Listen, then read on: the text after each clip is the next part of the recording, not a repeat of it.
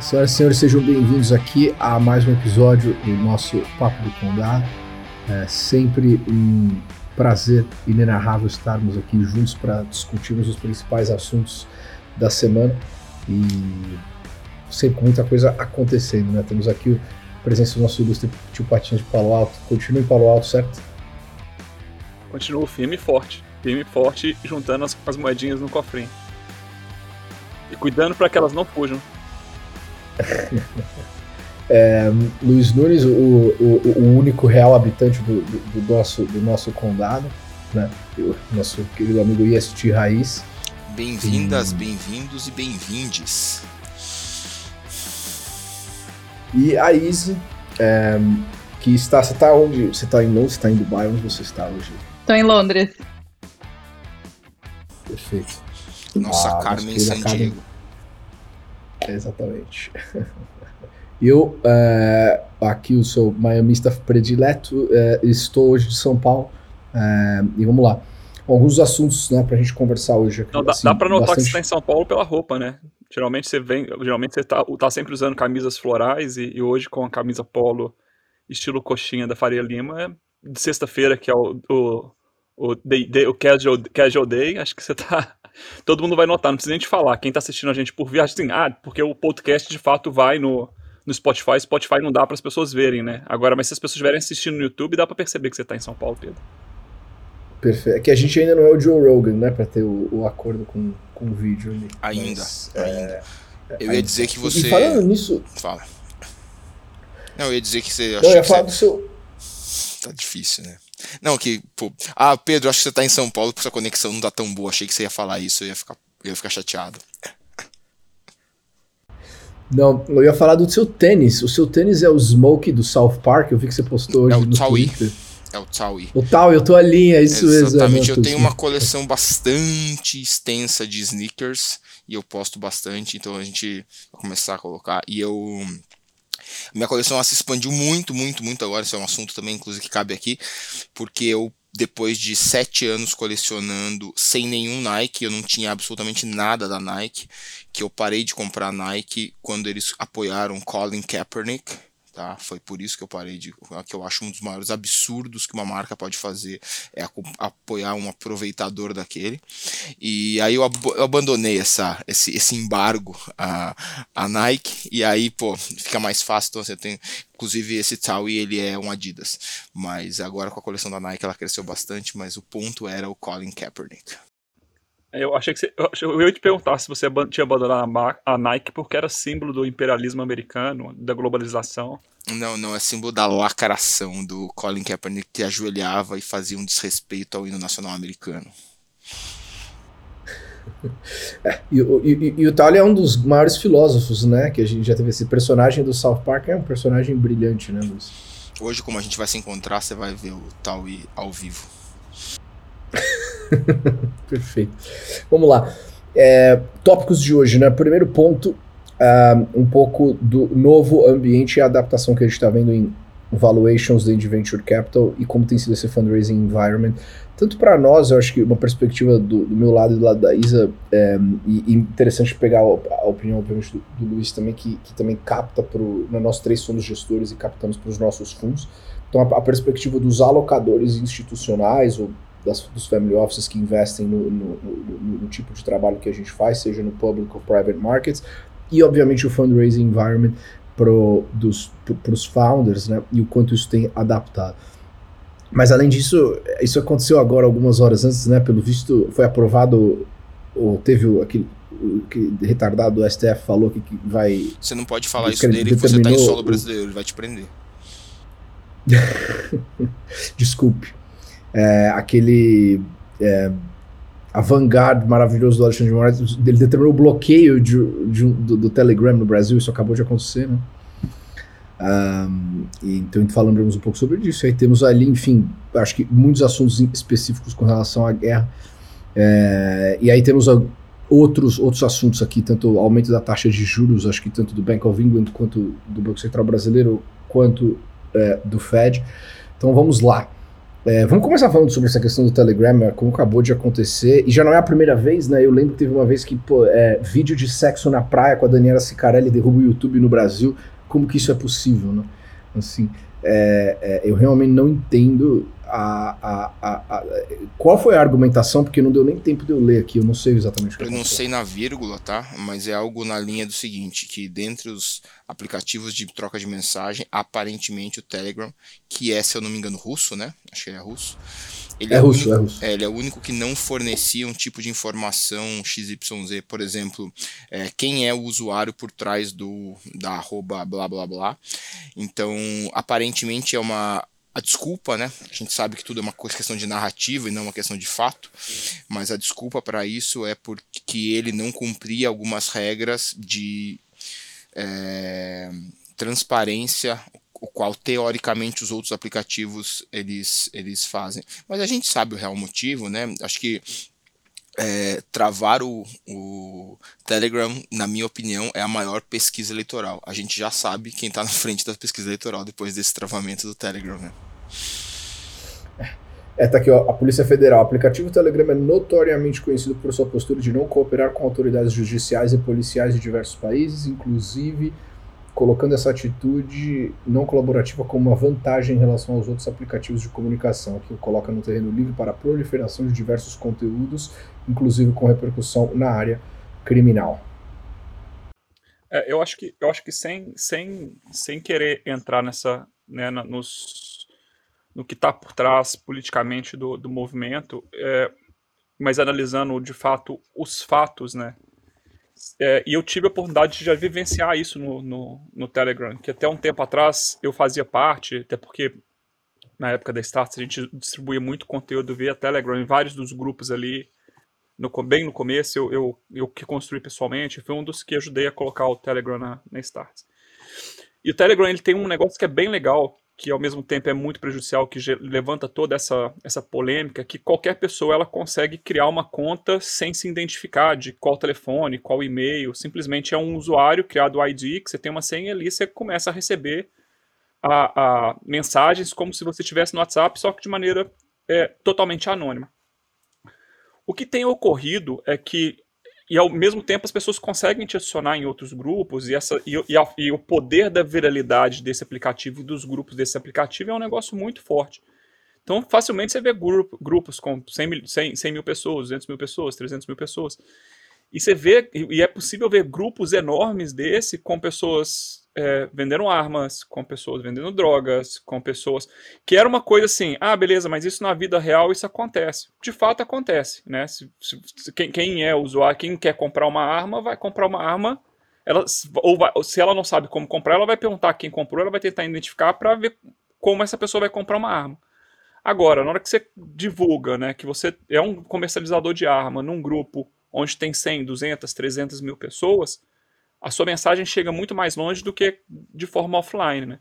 Então, assim, ao mesmo tempo que eu sou totalmente contra esse processo de, de regulamentação, ao mesmo tempo eu me questiono de que forma que quais são os caminhos para conseguir resolver esse problema, né? Porque imagina, é, é, pornografia, packs de pornografia infantil, você paga 5, sei lá, 5, 10, 20 reais, o cara te manda fotos, um pack zipado com, sei lá, um milhão de fotos de pornografia infantil. Ou o cara quer ter acesso à droga, delivery, o, o, o delivery de maconha, que já tem aqui no, na Califórnia há muitos anos, e isso já está acontecendo no Brasil via, via Telegram.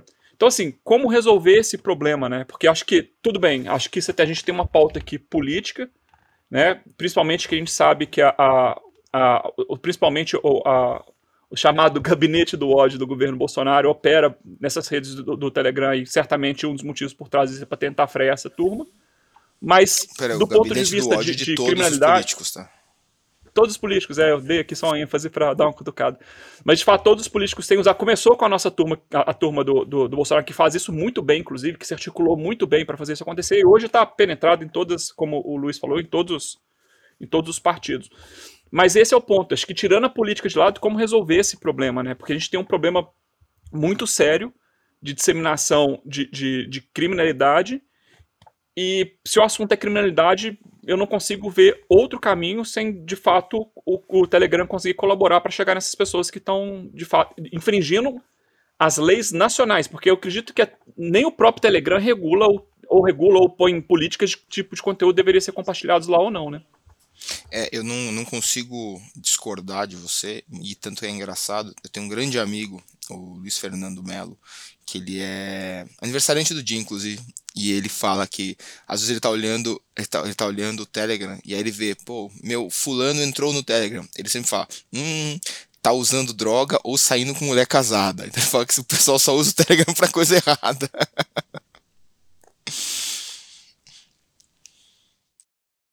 Ou, né, assim, eu tive a oportunidade já de conhecer o Pavel, que é o fundador.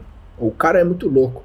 Assim, ele teve uma vez, ele tava na, na, na Mission, em São Francisco, e não sei se você sabe, Luiz, mas assim, pra, é, a Mission foi o bairro mais, assim, gentrified de, de, de, São Francisco, que era o bairro antigamente mexicano, e começou a mudar um monte de tech worker para lá, e aí é, tinha uma diferença, era um dos poucos lugares ainda da cidade que ainda é, é, tinham gangues organizadas, né?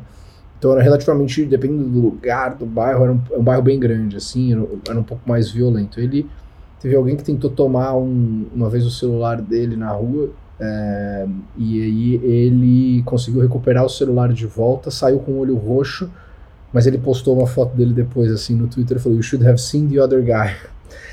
então, assim, ele é um cara bem porrada, Telegram não tem escritório, né? Como ele é, um, ele é como, é como se fosse o Mark Zuckerberg da, da, da, da Rússia, então também é bilionário, e eles é um time core de mais ou menos uns 20 engineers, e eles viajam juntos e pegam casas ao redor do mundo. Isso há anos atrás, eu não sei hoje como é, mas assim, é uma, é uma empresa que já opera de uma forma muito assim, é, foda-se todas as instituições e foda-se o Estado, tanto que eles foram multados né, pela SEC na época que tentaram fazer um ICO na venda do, dos, dos, dos, dos né, de tentaram, tentaram tokenizar a, a, o próprio Telegram e foi, um, e foi um mega problema, foi um desastre, tiveram que devolver o capital para os investors. Então, é, de certa forma, eu vejo o, o Telegram como um, uma ferramenta extremamente importante para o, o, permanecimento das liberdades ao redor do mundo, mas ao mesmo tempo não é uma empresa levada a séria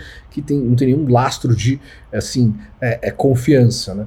E, e então, é, mas ela é necessária. Eu acho que a, a, verdade é que a única forma de resolver esse problema mesmo é com o cara tinha que ter um departamento de safety and trust, né, que são os departamentos que essas empresas todas têm, as pessoas denunciando os perfis, eventualmente alguém começar a ter que tomar algumas decisões. Agora, o, o problema é que assim que você monta isso, né, é, anos depois você começa a ter um problema que é o problema do Twitter, do Instagram, etc. É, o Pavel, Pavel é. A pronúncia de Pavel é Pasha na, no russo, né? É, é ah, uma é? coisa interessante que ele é completa, completamente desalinhado com o governo do, do Putin, né? Então, inclusive, o, se eu não me engano, acho que o Telegram nem roda na. Posso falando aqui uma blasfêmia, mas eu acho que nem roda o Telegram ou vários processos na Rússia.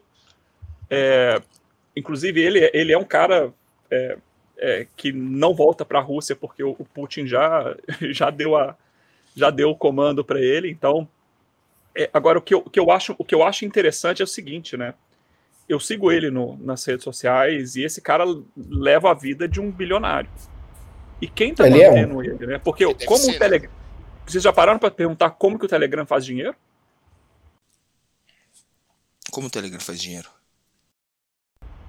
É, um, o founder do, do, do WhatsApp, o Ian, né, ele foi, é, só levantou capital com a Sequoia, mas ele é um, era um ucraniano, eu acredito, que viveu com food stamps, né, uma história muito interessante.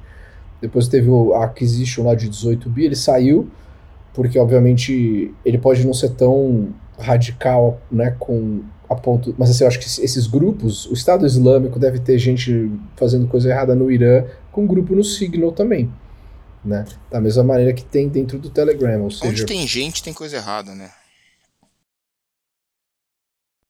Então não, é, é, é muito difícil pensar essa, é, essa resolução. Se ele é contra o governo, né, Lamonier, da onde vem o capital para financiar? Eu discordo que ele seja contra o governo, na verdade. Aí vocês me corrigem. Eu acho que ele é contra censura as tiranias e qualquer coisa, ele é a favor da liberdade. Nesse governo especificamente da Rússia, ele acaba sendo o contrário, porque é um cara que quer controlar tudo. A gente falou bastante sobre isso. Sim, sim. E aí, entrando um pouco com relação ao, é, ao conflito, né? Não, só uma pergunta. A gente não tem a ah. resposta de da onde, da onde vem o dinheiro do Telegram? É, é uma incógnita, né? Porque a gente não sabe quem são os investidores, porque geralmente esse tipo de informação é pública. Não é que pública, mas os, as, as empresas gostam de divulgar porque isso atrai outros investidores. Então a gente não sabe quem são os investidores, a gente não sabe quem está mantendo. A única coisa aqui, que ó, se sabe. Eu é joguei no Google aqui, ó. Do, doações do seu wealthy patron Pavel Duvrov. Porque ele foi o fundador do Mail.ru. Mas... Que é a rede social nível Facebook na Rússia, mas que foi proibida pelo governo russo e que deixou e que perdeu relevância por conta do desinterferência do governo russo. Ou seja, não tem, não tem o dinheiro é construir uma empresa. Eu não, vou chutar aqui, tá, Pedro? Me corrija se eu estiver errado, mas eu acho que o WhatsApp hoje deve ter aproximadamente umas mil pessoas trabalhando no, no, no WhatsApp hoje, de funcionários. E, esse, e, e, e para manter esse sistema com o Telegram, com a usabilidade que eles têm, com a, com a engenharia que ele tem, com a arquitetura, deve ter potencialmente outras 300 a 500 pessoas trabalhando ao redor disso, trabalhando nesse projeto ao redor do mundo. Quem está mantendo isso? Beleza, por, esse cara não é um bilionário no nível de Mark Zuckerberg, no nível desses figurões que a gente conhece. Ele botou uma boa grana no bolso. Mas quem é que está mantendo isso por trás? Então, cara, certamente tem, tem interesses obscuros aí para ele ter esse tipo de comportamento também. Ele, o Telegram, ter esse tipo de comportamento. Porque se fosse uma, se fosse uma empresa convencional, é, certamente ele não estaria ele não estaria com fundos e com dinheiros convencionais ele não estaria ele não estaria nessa correria toda aí esse gato e rato que ele deve estar tá, alguém deve ser os vários, sei que alguns dos, alguns dos governos alemães, sei que ele sofreu processo na Alemanha, nos Estados Unidos, no Brasil agora, eu sei que esses são os gatos, mas tem outros gatos tentando caçar esse rato aí também. Então você está insinuando que eles podem potencialmente ganhar em cima de transações ilegais, mais ou menos isso. Não, eu acho que não. Eu acho que deve ter alguém ali pensando na nova, na nova ordem mundial que o Pedro está formando e está capitaneando. Deve ter alguém manter, mantendo essa turma aí. Deve ter alguém financiando essas operações. Deve ter alguém injetando dinheiro que tem que tenha interesses escusos uh, para que o Telegram continue, que continue funcionando, que está alinhado a alguma estratégia de alguma coisa de alguma pessoa que está dessa pessoa que tá dessas pessoas que desse grupo que deve estar tá colocando dinheiro ali para fazer o negócio acontecer. Não é, não é, não é, não são paladinos da liberdade que está injetando dinheiro ali em função da que, que as pessoas possam se comunicar de maneira é, sem, sem, sem, sem filtros ou de liberdade. Não são paladinos da liberdade que estão tá botando dinheiro para fazer um negócio desse rodar. Não, é um grande problema. Você vai no, no entry aqui da, da Wikipedia deles, né? É, é, a utilização aqui de jihadistas, né? Far-right groups, child and teenage porn e abuso de, de, de, de bots aqui. Então, se, se espremer é... essa laranja com bastante força, vai sair um open society, a gente sabe. é. E a título de curiosidade, quando o Facebook comprou o WhatsApp por 19 bilhões, o WhatsApp só tinha 55 funcionários. Talvez hoje o número seja mesmo mais de mil, acho que não, não, não, não duvido, mas fica aí um, um crédito incrível para o que acontece quando você monta times especiais construindo esse tipo de software, né? Quando o Instagram foi comprado também, acho que eram 14 pessoas, alguma coisa assim. Então, é, são, são números bem impressionantes. Por exemplo, eu sou investidor numa empresa chamada Rocket Chat e a, a companhia hoje tem um pouquinho mais de 200 é, é, é, colaboradores. É um open source messaging app que tem clientes como a Marinha Americana, é, tem algumas divisões do Pentágono que utilizam. É, enfim, até interessante esse ponto das sanções, porque entrando nesse assunto aí, como lidar quando você tem clientes russos? E eu estava conversando com um empreendedor hoje, essa semana, sobre, sobre isso. Assim, de, eu tive calls sobre, de founders que têm é, engineers que deixaram de trabalhar para pegar em arma na Ucrânia e gente que está é, tá transferindo receita da Rússia para outros lugares. É, e aí teve que gastar dinheiro com o advogado para entender como respeitar as sanções, né? E, e, e, o terceiro ponto interessante aqui, aí pegar o comentário de vocês sobre como é que essa sociedade vai se reorganizar, né?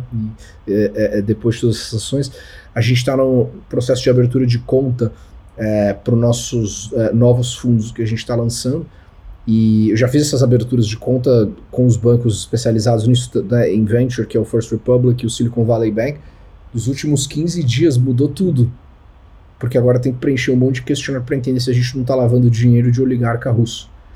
É, serious, serious problem. Então, assim, é, queria, assim, eu imagino como deve estar a perspectiva de um russo médio que agora não tem mais, né, nem Mastercard nem Visa, vai ter Union Pay provavelmente, né, não consegue mais comprar nada da Apple nem da Samsung, quer dizer, a vida, é, ela voltou, nem voltou para a era soviética na Rússia em duas semanas. Né? É, temos um gap agora.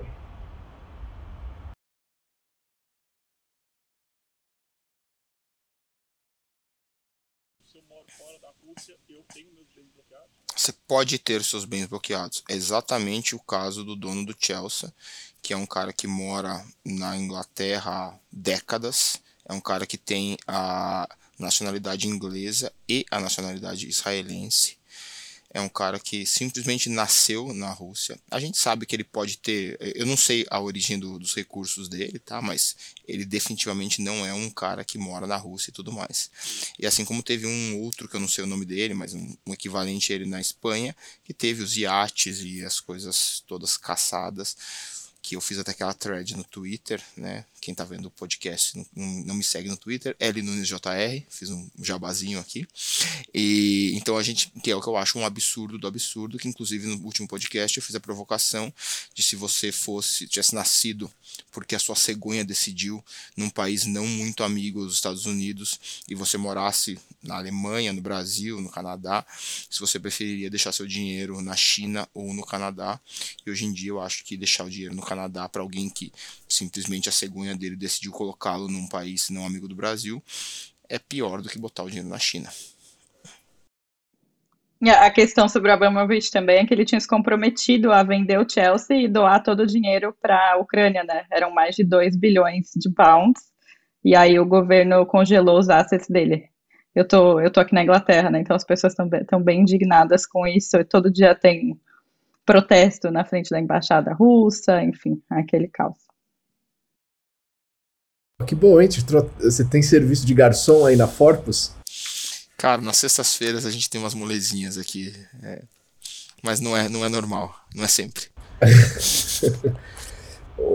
Não, você agora está né, entre Londres e, e, e, Dubai, e esse boom de real estate né, em Dubai, eu estava vendo anteontem, né, eles estavam tracking todos os jatinhos que estavam saindo da, da Rússia e indo morar em Dubai, porque em Dubai é, é, não, não tem sanções, né, acho que ali basicamente, se você for amigo do rei, pode tudo, né?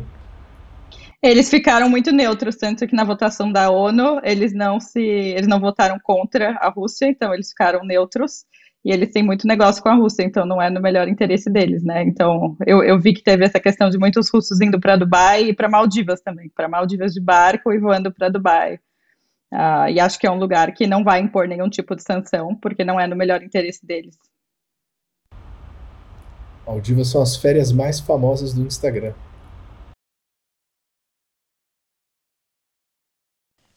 Não conheço. Não, nem eu também. Eu vou pro Guarujá.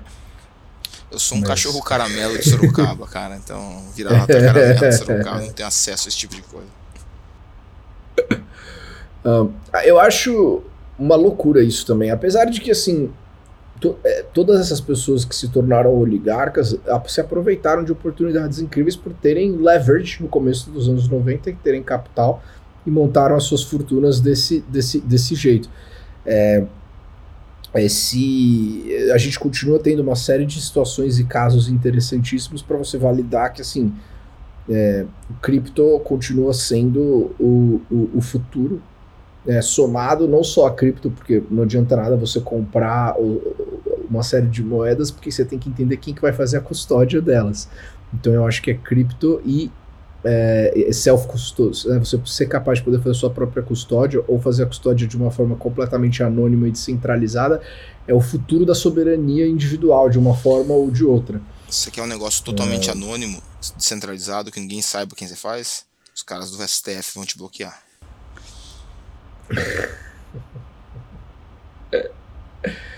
Eu tava vendo o que a Elizabeth Warren falou ontem. E ela estava num, num, num debate com o CEO de uma empresa que eu sou investidor, eu sou investidor da Chainalysis, a gente foi seed investor deles lá atrás, hoje é uma empresa que vale alguns bi, já foi investida pela Benchmark tal. Eles são a número um empresa no mundo de é, cibersegurança dentro de blockchain. E ele explicando, tentando né, explicar para ela o porquê que lavar dinheiro com Bitcoin é super difícil e você de fato consegue trace everything that's happening de uma forma muito mais fácil do que assim dinheiro de papel mas o político ali não consegue entender assim. Acho que essa ignorância técnica ela tá desde o Congresso americano ao STF, é, é, enfim. É, é, é, é, realmente assim é lamentável, mas os, o, o, nós não vamos ter uma outra saída para isso. Assim, eu pelo menos com o que aconteceu no Canadá com os protestos, aquilo isso foi muito chocante para mim. Eu ainda estou digerindo essa situação, né? É, é, você, você, sabe, né, do, do, né, do, das contas lá, enfim. É, e a gente vem para esse lado que agora que boicotar a Rússia se tornou uma virtude, né? Não sei, vocês já viveram alguma situação de não, vocês não viram cancelamento nos bares, né? idiota? Né? Os bares pedir, pararam de pedir carteirinha de vacinação e agora você tem que ter, mostrar sua carteirinha de apoio à Ucrânia, senão você não pode entrar no bar. agora que não precisa mais usar máscara aqui em São Paulo. Só queria fazer um adendo para quem tá ouvindo aqui no Brasil e não sabe quem é Elizabeth Warren. Imagina que ela é tipo a avó da Manuela Dávila, alguma coisa nessa linha.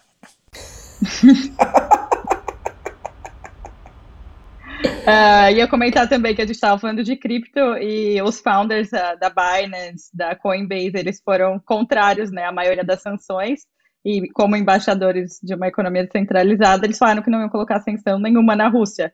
E o governo dos Estados Unidos estava colocando uma super pressão e eles recusaram ainda assim. acho que tá, tá tão, tão muito certo. O problema é numa situação dessa que abririam outros precedentes. E a verdade é que assim, quem hoje encontrar uma maneira de sobreviver e não sancionar o russo médio está ajudando milhares de pessoas nesse momento também. A gente pode ter que entender que assim esse conflito está acontecendo porque você tem dois idiotas no poder. Um é o como você mesmo falou, né, Luiz, o tiririca da Ucrânia e eu assino embaixo desse statement que é responsável por esse caos que aconteceu, ao invés de tentar resolver isso na diplomacia, na minha, na minha opinião, né? É, e por outro lado, um maníaco como o Putin, né?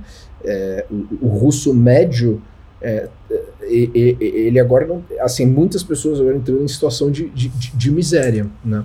Exatamente. É, então. E nesse cenário todo, acho que o Brasil, como país, se beneficia muito, né? Porque o Brasil tem o que o mundo todo precisa, né? Que é comida. E comida nada mais é que. O pessoal gosta de, de inventar, né? Eu acho engraçado, o pessoal gosta de dificuldade. Comida nada mais é que a materialização de água e, de, terra, de solo e sol, né? Basicamente é isso. Você tem solo e sol e água, você tem comida. Então, o Brasil é um dos pouquíssimos países do mundo que tem comida a dar e vender, assim como os Estados Unidos e o Brasil tendo ficado neutro nessa situação aí, não é simplesmente, não, não, disse que nunca vai usar o yuan e não disse também que não usará o SWIFT, enfim, eu acho que o Brasil começa a entrar num cenário muito, muito, muito positivo de ser o grande exportador para o mundo todo aí. Lembrando que se em algum momento os BRICS, né, eles se juntassem ao yuan, por exemplo, os BRICS têm uma população muito, muito maior que da OTAN, e um poder, um poderio militar maior que o da OTAN também. Então, assim, acho que os Estados Unidos, graças ao nosso presidente Brandon, conseguiu aí se botar, se botar num, numa posição de sinuca de bico horrorosa. Então, acho que o Brasil acabou se, se dando muito bem nessa aí. Essa, essa, mas acho que, acho que o ponto é o seguinte, dessa questão do, do BRICS, né, é o único, é o único seja o bloco menos articulado todos os blocos econômicos e sociais que existem. E, e, e, vou dizer uma coisa: não vai existir articulação ali. Né? Porque se a gente pegar é, É muito heterogêneo, né? É, é, é, é, não, não, tem, não tem. É como você juntar coisas completamente diferentes, formas diferentes, e colocar e falar assim: ah, vamos ver se isso aqui cria um grupo, né? Cria uma unidade. Não tem, não tem chance, chance zero. Não existe um então, alinhamento sequer de, de língua, religião, de, de, de, de, de, de, de, herança, não existe, não existe nada, né? Como é então que, a chance do. Como é que você organiza um monte de gente diferente? É, não, é, é, qual, é qual a única né? maneira? Não é impossível. Agora, tem um chefe que manda em todo mundo.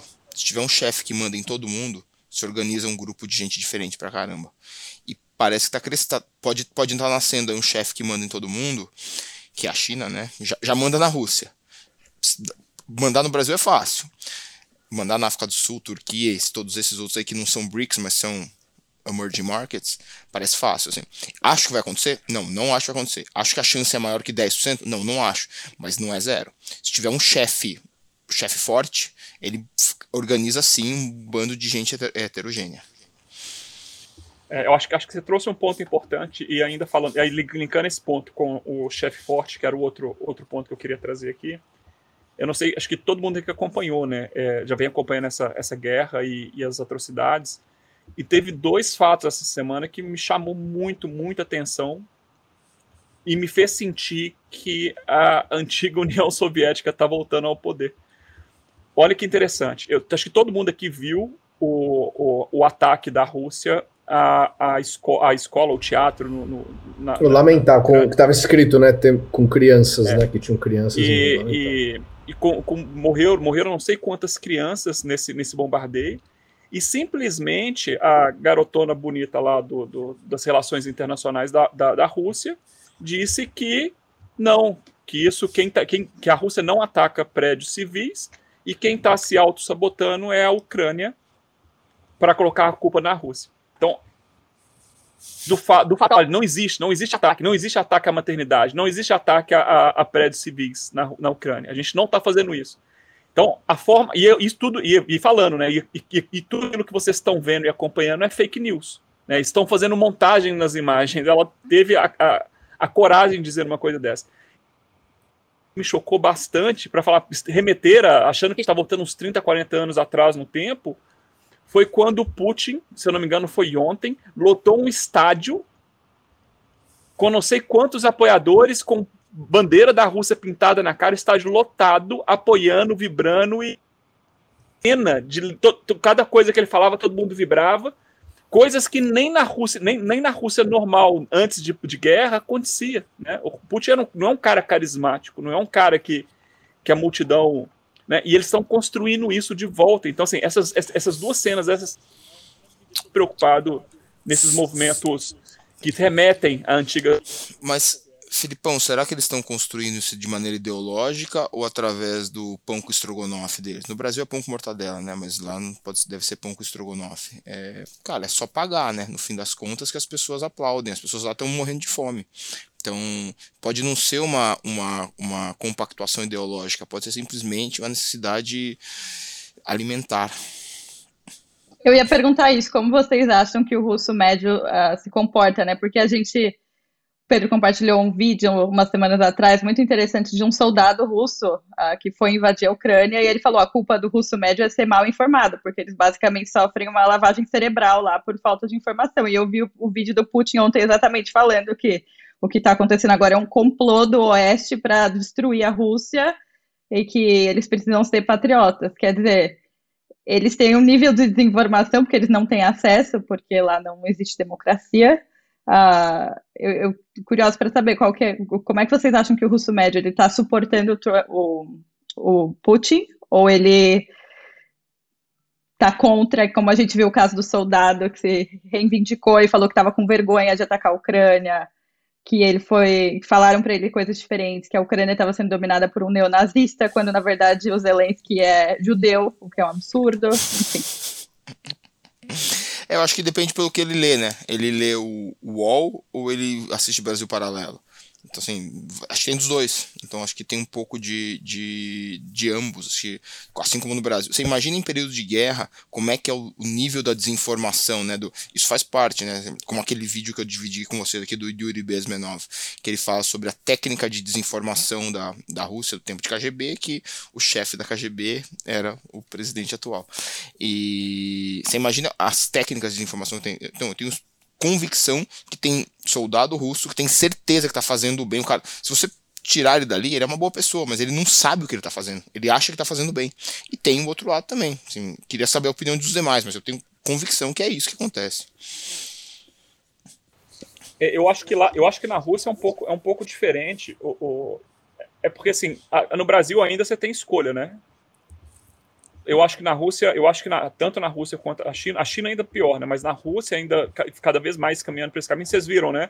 Qualquer, qualquer fonte de, de notícias russas que não estiverem alinhadas com a mensagem do, do, do governo, da, que, considerando que não é uma guerra, né, não é uma invasão, e sim, sei lá o nome que, que eles deram para Operação Especial Militar é, de. Todo mundo que não esteja alinhado com, com operação, operação Especial Militar contra, contra o nazismo está banido do, do, do, ou vai ser perseguido.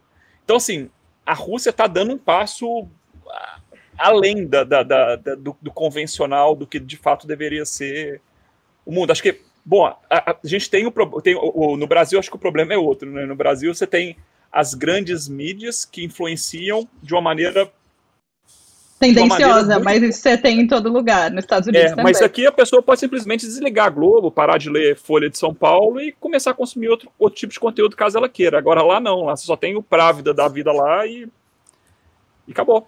Né? E teve, são basicamente um... jornais estatizados. É, teve um vídeo muito chocante, acho que foi da semana passada, que uma jornalista russa estava dando noticiário e aí chegou uma, uma outra atrás falando é tudo mentira, com cartaz e tal. E a polícia levou ela embora, né? Em um segundo, assim, né? É, porque é proibido protestar lá, né? Então tem milhares de pessoas que estão sendo presas Não, todos os dias. Eles prenderam uma que tava com um cartaz em branco na semana passada. Um papel, não tinha nada escrito. Sabe pra que isso? Isso é, isso é a coisa mais bacana do mundo. Vai com o cartaz aqui, depois ele cabe tudo, né? Digitalmente. É, então, assim, é, eu, eu sigo um, um, um, canal no YouTube de um casal russo que fala o dia a dia da, da Rússia. É engraçado ter visto essas últimas semanas como foi assim. Primeiro a inflação na, na semana passada dos preços e agora o desaparecimento dos produtos, né?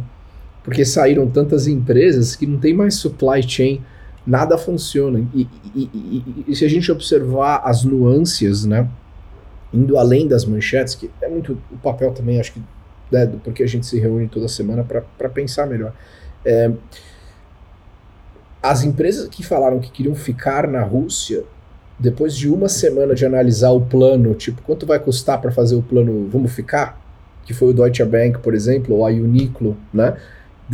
decidiram por sair, porque o custo, você teria que fazer um investimento de milhões de dólares, sem nem saber como é que você vai operar.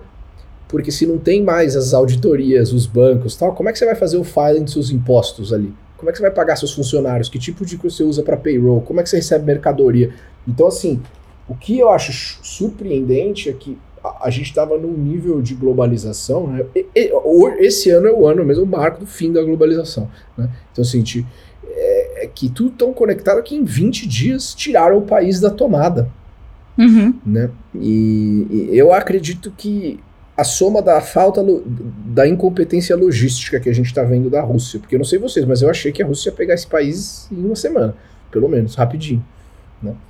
Todo mundo, aí, todo mundo né? acha. E a, e a dor do russo médio, será que o Putin continua no poder?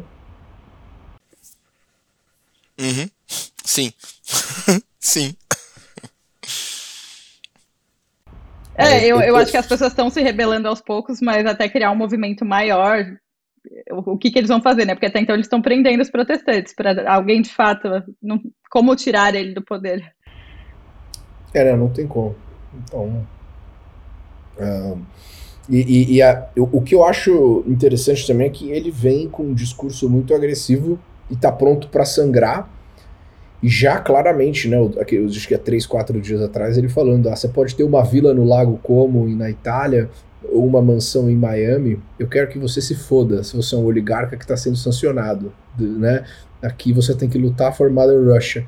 É, esse move eu não esperava, mas ao mesmo tempo como um cidadão do planeta aqui, eu fiquei com um pouco de medo, assim, eu falei, porra, e o cara tá pronto pra, pra escalate, if necessary. É que, é que a gente, se você parar pra pensar em todo o movimento que aconteceu, o Oeste meio que encurralou ele, né, e é muito perigoso você fazer isso uma pessoa, um ditador como o Putin, porque ele já era assim antes e depois da pandemia ficou muito pior. É, se você parar para pensar, ele nem, vocês viram que ele nem atende nenhum meeting perto das pessoas, né? Metros de distância até falar com alguém. Então você imagina esse, esse nível de isolamento e a pressão que ele está sofrendo. E é, é, muito perigoso você encurralar uma pessoa dessa, você não sabe o que ela é capaz de fazer. Por isso que ninguém descartou, descartou totalmente a possibilidade de uma guerra nuclear, né? Porque uma É uma coisa que não, ninguém acha que vai acontecer, mas não dá pra descartar completamente. Deixa eu fazer uma Minhas pergunta pílulas pra de vocês. iodo chegaram ontem.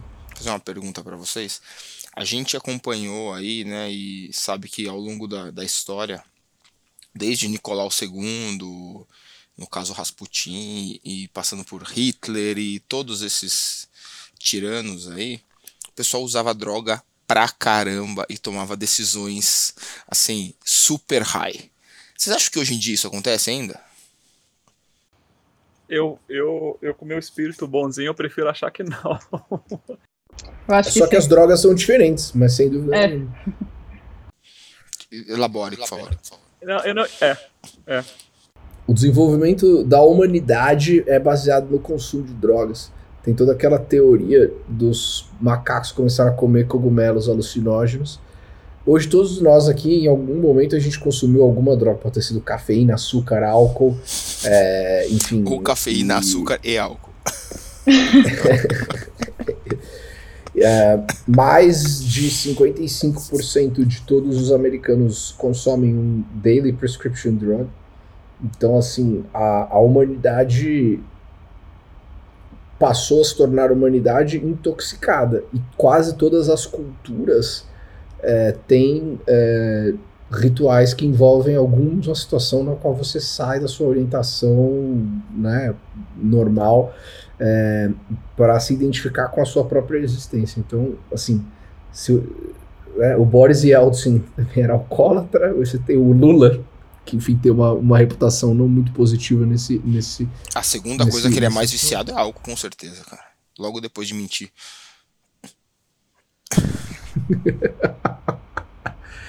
Então, então sim, é, infelizmente. Ahn, Mas você não acha que o cara, sei lá, cheira cocaína, tá super high e toma uma decisão? Tipo, cara, toma um, toma um café, é isso, assim. Porque assim, a gente viu, né? A gente sabe que o Nicolau II, cara, era o maior tamanduá bandeira de todos, assim, né? Então a gente sabe disso, tomava as piores decisões da história. Tanto que ah, o, o surgimento de Trotsky e Lenin lá é por causa dele ser um homem fraco, porque tava sempre drogado, a mulher dele com o Rasputin e tudo mais, essas histórias. Você acha que isso não acontece mais? O cara não toma um 5 Adderall e fica loucaço e fala, vamos invadir a Ucrânia. Eu, uma acho, eu acho que não é o mesmo tipo de droga. Eu acho que não é o mesmo tipo de droga. Eu ia falar não só líderes políticos, mas líderes no mundo dos negócios, por exemplo, no Vale do Silício mesmo. Tem muitos líderes que são a favor de psicodélicos, eh, enfim, cogumelos, etc. Fazem terapia. o, Steve, o Steve Jobs mesmo tomava muita coisa. Então, assim, tem muita gente eh, que faz uso contínuo disso, mas uma coisa é droga natural, que é para você expandir o nível da consciência. Outra coisa é a, a droga que mistura a substância química. Eu acho que dificilmente al- alguém no, em posição de poder político tomaria uma decisão bêbado ou drogado, né? Ele poderia até pensar, mas não tomar a decisão. Ele daria mais reflexão a isso. Eu prefiro acreditar nisso, pelo menos, ainda. tomava muito gin. Sim. é, e, né, então, eu acho que, na verdade, e, e, para quem quiser ler um livro interessante sobre o uso de psicodélicos e liderança nos negócios, eu recomendo o Stealing Fire. Que é Ah, eu um- li esses how- dias. É, muito bom. E, e é, um bom, é um bom livro sobre, sobre o, o, o assunto. Ô Luiz, o que está por trás dessa pergunta tua? As decis... as suas...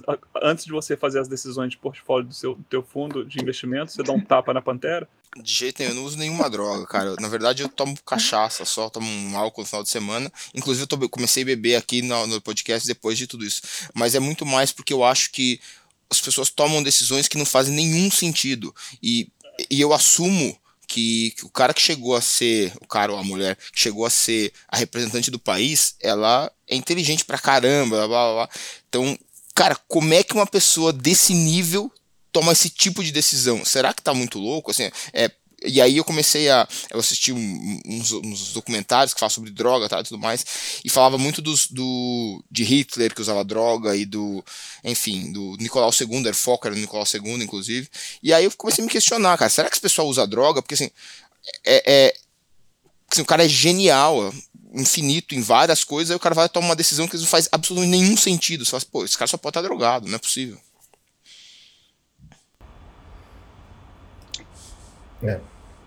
Um, falando em loucuras e alucinações também, vamos falar dos valuations das startups. é, mudando um pouco de, de assunto. Essa semana eu escrevi um post é, que, assim, para dar um contexto, né, eu faço venture há sete anos.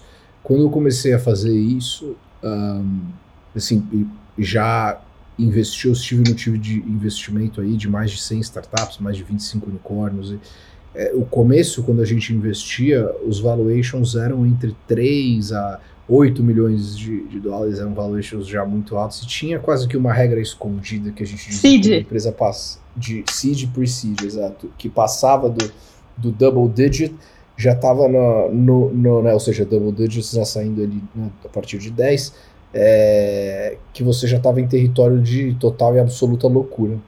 Tanto que quando o Nubank ainda estava saindo de Stanford e não tinha cofundador, chamava EOS Bank, essa seed round foi feita a 10 milhões de dólares.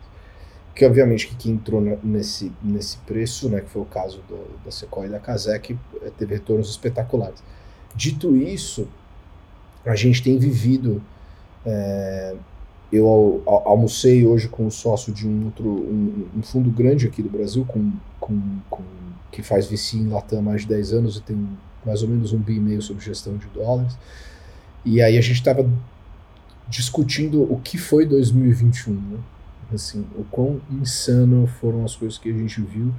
E essa discussão, será que essa correção dos preços que já aconteceu em outros estágios vai vir para o estágio que a gente investe, porque a gente não pode esquecer que tem muita gente agora perdendo dinheiro, né, que investiu em growth rounds e, e, e, e inclusive nos IPOs, a grande parte dos VC-backed IPOs hoje é, que fizeram ofertas no último ano e meio estão perdendo dinheiro. A correção que passamos é, para growth stocks não foi brincadeira, porém, se você olhar os múltiplos antes da pandemia, ainda tem um, um pouco de uma digestão psicológica que a gente está lidando com essa volatilidade de todo mundo ter comprado a transformação digital até que, ah, talvez a gente exagerou em manter as pessoas em casa durante a pandemia. Então, queria pegar a perspectiva de vocês no geral com relação a tudo isso, né?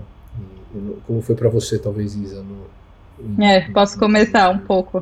Uh, Bom, para comentar também, a gente teve uma empresa do portfólio que fez IPO ano passado. Para vocês terem ideia, quando fez o IPO, a, a share estava 16 dólares e agora está 9, 8, depende do dia. E aí, quando, quando você tem o IPO, você tem que esperar seis meses, né? Tem um lock-up period até você poder vender as ações. Então tá todo mundo. E agora, né? A gente deveria segurar mais tempo, ou deveria vender agora, não sabe se vai baixar, se pode aumentar. Então é um momento de muita volatilidade. Eu acho que o mercado aberto, e aí o Luiz pode me corrigir depois, é uma, é, acaba refletindo no mercado privado, e acho que quem acaba sofrendo mais inicialmente são os fundos de private equity que entraram ah, enfim, reestruturando as empresas para um potencial IPO, que agora não é o melhor momento para fazer. Então, eles vão ficar segurando isso, o que para eles, obviamente, não, não é positivo. Acho que venture early stage acaba sendo impactado, obviamente, mas num degrau menor que private equity, que está em growth fund. Uh, e acho que os VCs early stage ainda tem muita liquidez de 2021, principalmente para uh, ah, fazer deploy, né, para fazer mais investimentos esse ano. Então, assim, eu, eu vi tua newsletter essa semana, Pedro, eu ia até te perguntar, nossa, porque eu vi de 10 milhões, eu ia falar, quando foi isso, né? Eu tô em venture há dois anos, desde que eu entrei eu já vejo números muito exorbitantes. Hoje mesmo eu falei com um founder que nem começou a levantar o Series A, uma fintech, e tá com valuation de 42 milhões. Então, assim, são coisas que você fica chocado, né? Não tem nem 40 mil usuários, como é que você tá? É uma coisa muito chocante.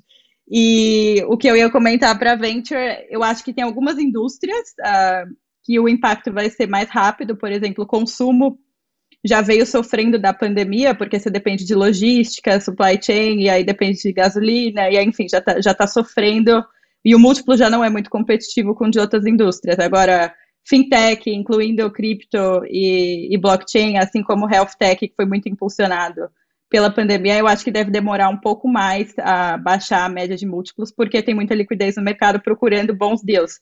E eu tenho falado com founders toda semana, mas eu acho que os, os hot deals, vamos dizer assim, não estão tendo dificuldade em fechar capital ainda. Uh, então, acho que tem indústrias que vão ser mais impactadas, vamos dizer assim. Sua colocação está perfeita. Oi? Eu falei, tá perfeita. Tá... Não, manda lá, manda lá. Não, o, que eu, o que eu ia dizer, acho que do ponto de vista. É, do ponto de vista. Do ponto de vista de, tá, de, tentar defender. Porque quanto mais eu defendo valuations maiores, mais eu defendo menores diluições. É, então, eu tô, sempre tenho um, um, bias aqui meu contra o bias de vocês. Eu acho que Adam Smith explica esse movimento, né? A famosa oferta de supply e demand. Basicamente, o que, que acontece? Nos anos 2000, o Mark já foi talvez foi uma das frases mais certas que eu vi, que eu aprendi, que eu escutei ao longo da minha carreira, que ele disse que software iria comer o mundo. E que toda empresa no futuro seria uma empresa de tecnologia. E ele está certo disso. Ele está coberto de razão. E aí, quando a gente vem de 2000 para cá, né, e a gente vem fazendo todo o histórico, o que, o que, que vem acontecendo? Hoje existe um, um, um shortage de profissionais de tecnologia gigantesco no mundo inteiro. No mundo inteiro. E cada vez mais, o que, que acontece? Quando tem esse shortage, o que, que acontece com o preço dos salários? Os preços dos salários sobem. Então, na hora que o preço do salário sobe, o que, que acontece? As empresas, startups estão começando um negócio, precisam levantar mais dinheiro com menores diluições para suprir, para conseguir pegar os melhores talentos do mercado. Logo, esses caras levantam, levantam, levantam, levantam dinheiro para conseguir trazer, para conseguir trazer essas, essas pessoas na sequência valuation, valuation mais altos. Somado a isso, mesmo problema de oferta e demanda, você tem muito mais capital hoje para ser deployado no mercado do que bons projetos. Então, a mesma coisa, você tem a quantidade de startups, que até mesmo baseado na, na, na quantidade de, de, mão de obra que tem e os problemas que precisam ser resolvidos, é muito pouco startup. Né? De, aquele aquele fenômeno, fenômeno que acontecia antigamente, né? que você tinha, você via aqueles fenômenos, os problemas aí não estavam claros, e startups iam atacando alguns mercados. Esse movimento que a gente via no passado, ele tá eu, eu, a, minha, a minha sensação é que ele está cada vez mais, eu não diria escasso, mas cada vez menos assertivo como, como, eles, eram, como eles eram no passado. Então, acho que é um, é um problema sistêmico que a gente está vivendo. Em paralelo a isso, a gente tem um mercado que não está disposto a pagar essas insanidades que estão acontecendo nesse, nesse mercado, nesse mercado, nesse mundo de startup, mas daqui a pouco vão precisar pagar. Por que, que vão precisar pagar? Porque se não continuar financiando esse movimento depois que essas empresas se tornam públicas, essas empresas vão, depois que elas fizeram IPO, elas vão basicamente derreter, que é o que está acontecendo dessa startup da, da, do, do portfólio da ISA que saiu começou, entrou no mercado com valuation 16 foi a 8. E se essa empresa deixar de, de receber funds e continuar reinvestindo no negócio, vai virar uma empresa comum. Então, esse ciclo está quebrado e ele precisa ser ajustado. Eu entendo que, aí eu vou deixar o Luiz que tem um pouco mais de perspectiva sobre os late stages, mas ele precisa ser ajustado nesse, nesse movimento de late stage pre-IPO para acompanhar esses movimentos e ajustar esses movimentos que estão acontecendo agora no, no, no, no nos, nos early stage rounds.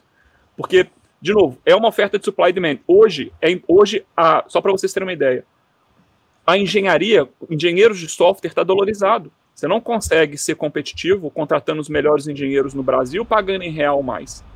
Isso é um grande problema. Aquela arbitragem que existia no passado, ela ainda existe, mas ela é, assim, foi extremamente comprimida, é, em especial porque a gente tem assim situações específicas com empresas que aquele cara que recebe, é, ou mulher, enfim, pessoa que recebe a, a uma performance review mais ou menos. Uma... Brigade. e é, passa duas semanas, consegue um emprego no Twitter ou no Facebook, mas está morando, sei lá, em Joinville, mas ganhando 50 mil reais, 70 mil reais por mês em Joinville. Então, é, então esse é... é o problema. Hoje, investimento, um investimento, se você levantar 5 milhões, isso está dando.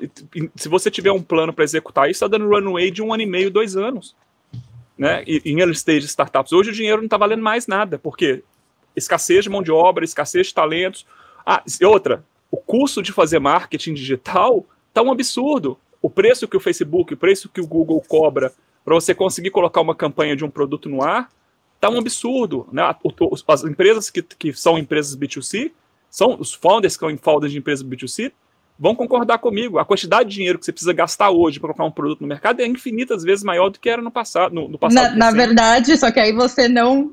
É, eu conversei com várias, falando, desculpa de cortar, do nosso portfólio, e sim, muita gente está tendo dificuldade uh, por causa das mudanças do iOS, etc. Mas cabe ao founder encontrar uma solução alternativa. Então, em vez de você alocar todo esse capital, não é só porque está ficando mais caro que você vai ficar colocando mais e mais, mais dinheiro em Facebook Ads e Google Ads.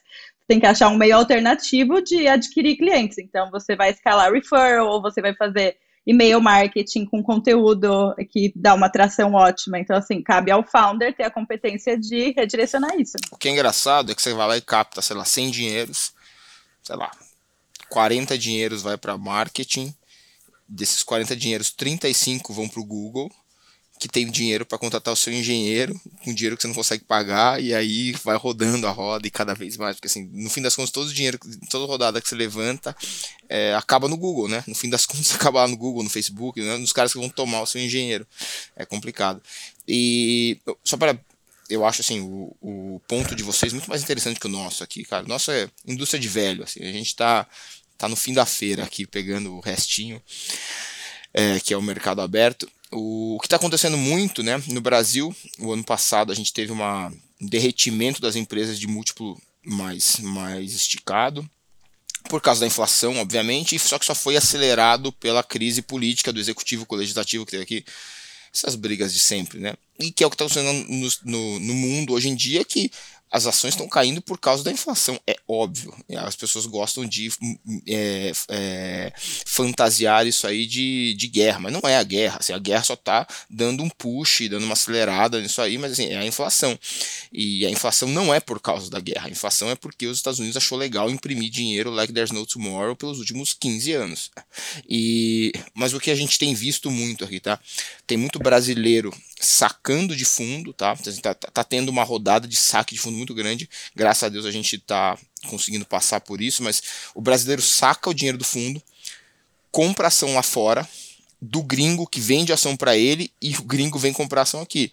Porque o que está acontecendo, né? Assim, é, sei lá, eu acho, eu acho meio chato falar disso, porque é óbvio, né? O, o dólar está entrando em colapso, né? O dólar está caindo enquanto todas as moedas do mundo. O trade do malandro sempre foi, aqui no Brasil, nos últimos 10 anos, compra dólar e compra S&P, você ganhava na moeda e ganhava no S&P, era molezinha. E aí você passou, aí agora o S&P barra Nasdaq começou a cair, o dólar começou a cair e todo mundo está trazendo dinheiro de volta e o dólar começa a se enfraquecer, mas o brasileiro continua tirando dinheiro do, da bolsa brasileira, do fundo brasileiro, compra ação e o gringo vem aqui e compra o, a ação cada vez mais cada vez mais barata. E o porque o Brasil, ele tem sim, se você olhar a a fazer uma planilha, o que vai ter inflação nos próximos anos é exatamente a, a plataforma de exportação brasileira, né, que é basicamente o, o, setor agropecuário e aí os minérios, mas a parte de commodities. Então eu acho que está tendo uma migração de dinheiro que é sai, o local sai do Brasil, vou comprar lá fora e o gringo está comprando dinheiro, o, o, a ação brasileira, que é o que um grande amigo meu, Henrique Breda, que é gestor do Fundo Alasca, ele fala: as ações estão voltando para os seus é, donos de direito, que é o pessoal que investe de longo prazo, novamente. É, com relação aos pullbacks e esses valuations altos, acho que você tocou num ponto interessante e, e, e eu concordo tanto com o que você falou quanto com o que você falou, Eu sempre falei isso que assim, não existiram seres humanos fecundados suficientes para construir tanto decacórnio nessas expectativas assim. Então eu acho que os vintages de fundos 2020, 2021 é, é, vão sofrer muito do ponto de vista de retornos, caso não tenham conseguido fazer a matemática de ownership correta é, porque a gente está vendo realmente uma falta de disciplina do ponto de vista de como o business tem que ser tocado mesmo sem um downside protection é muito, muito grande. Quer dizer, num cenário onde tudo vira um decacórnio, aí óbvio que todo mundo ganha dinheiro e você consegue abrir é, exceções. É, porém, a verdade é também que existem alguns tipos de oportunidades e alguns tipos de deals que quando você tem o time certo no mercado correto, com founders que prestam atenção nisso e sabem navegar essa questão, é, é, o, o, preço acaba sendo muito mais alto. E, e, e para mim, como investor, quer dizer, eu, a gente é, felizmente está né, indo super bem o nosso processo de, de captação para o nosso fundo atual na Atman, mas assim, as, per, as perguntas mais difíceis que eu recebi essa semana de LPs é, institucionais e querendo investir no fundo foram assim, como é que você vai construir um portfólio balanceado e ter os ownerships corretos se os melhores deals não encaixam na matemática do fundo que você está vindo me, me, me, vender aqui? Porque historicamente eu mostrei os deals que eu fiz no passado e os melhores performances não se encaixavam dentro da, da regra. E, e, e a verdade é que a resposta para isso é, é você tem que entender, né? Você não quer ser um bloco de concreto, você quer ser um bambu que é flexível. E quando são os momentos de, de fato você tomar risco é, e, e, e, quais são as, o, o, as características intrínsecas que, que, que te dão segurança para tomar o risco. O mais importante, né, além de mercado, porque a gente é muito, muito focado em, em teses específicas para mercados, e aí entra o ponto que você falou, Isa, que assim, uma coisa são valuations de fintech e cripto e metaverso, outra coisa são os valuations de commerce e D2C, porque da mesma maneira que a gente já viu aí pre-seeds no mercado de cripto sem nada, com um deck é, levantando a 25 milhões de dólares o valuation, a gente também tem um Series A de e-commerce é, é num marketplace super interessante no US, tá? Empresa São Francisco que a gente viu essa semana, num, num post-money de 28 milhões, a empresa com mais de um milhão de ARR. Então os múltiplos por categoria também estão se adaptando. Você está correta nisso. Agora, meu ponto é quem são as pessoas que você vai alinhar, né? Quem são essas pessoas? E aí os founders eles têm que ter o bom senso de entender que essa irracionalidade não vai durar para sempre e que podem acontecer mais seis ou sete coisas macro que a vida no planeta vai ficar muito mais difícil. E aí vai, vão ter outras coisas que vão fazer mais sentido do que ficar pensando em real estate no metaverso. Então tem, eu acho que é mais importante entrar em sociedades com pessoas que têm essa consciência e saber a hora de tomar o risco. Acho que é um ótimo ponto. É, é, é, é curioso, né? A gente está a gente tá, a gente tá vivendo esse momento, a gente, a gente ser responsável pela construção desse futuro, né? Todos nós aqui envolvidos de uma certa forma e, e as coisas estarem super nebulosas, né? A gente não sabe de fato o dia de amanhã, né? E tá uma coisa que uma coisa que está impressionante né, no geral, né, não só nesse mercado de venture capital, mas no mundo todo. É, o mundo antigamente era muito mais previsível, né? Tomar decisões eram muito mais fáceis e referendar as, os dados, o que aconteceu no passado e tentava tentar prever o que vai acontecer no futuro. E hoje está cada vez mais difícil. Seja lá em que, em que negócio for, em que indústria for, em que tomada de decisão for, porque o mundo está muito estranho, né? Então a gente está e isso é uma grande oportunidade para a gente, porque a gente está vivendo um mundo tão dinâmico e tão diferente que as gerações passadas, passadas não tiveram, não tiveram oportunidade de estar tá vivendo isso que a gente está vivendo agora. Acho que é um momento incrível para nós nos desenvolvermos enquanto ser humano, porque acho que é um momento único tudo isso que a gente está vivendo. Seja por bem, seja por mal. É isso aí. Mas tudo dando certo, amanhã, na semana que vem, todos estaremos vivos aqui é, e vi, vivas e vives. Vives, é. muito importante. um bom final Olha, de semana eu, eu a todos. De, eu de fazer um disclaimer que eu, eu gostaria de dizer que essas brincadeiras do Luiz e do Pedro não condiz com a, não condiz com a opinião do, do, do, do papo do condado. Então, se tiverem que cancelar, escolherem alguém para cancelar, cancelem eles, não eu e a Isa, tá bom? Beijo, amigo. Eu acho que a gente precisa ajustar isso para papo do condade.